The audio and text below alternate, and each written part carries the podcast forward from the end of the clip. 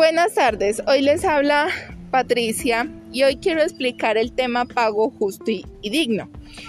Lo que queremos es hacer conciencia en las personas, ya que con un pago justo los agricultores recibirán un salario mínimo, un salario digno. En esta ocasión nos acompaña varios agricultores y nos van a contar un poco de sus experiencias y empezamos con el agricultor Santiago.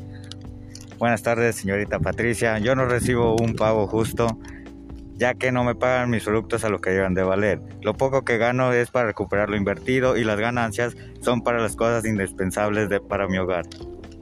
Muchas gracias. Eh, seguimos con el agricultor Rodrigo. Buenas tardes, mi nombre es Rodrigo y a mí me parece que el pago justo no aplica para mi sector, ya que vendo mis productos a precios muy bajos que prácticamente el dinero que recibo es para pasarlo, ya sea pagando deudas o los productos agrícolas que uso en la tierra.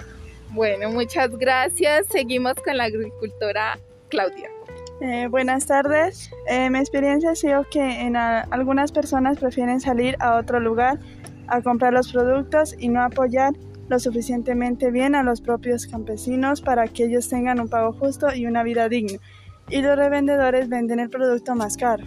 Bueno, muchas gracias. Esto ha sido todo por hoy y muchas gracias a los agricultores que tuvieron el tiempo y nos dieron el espacio para tener este diálogo.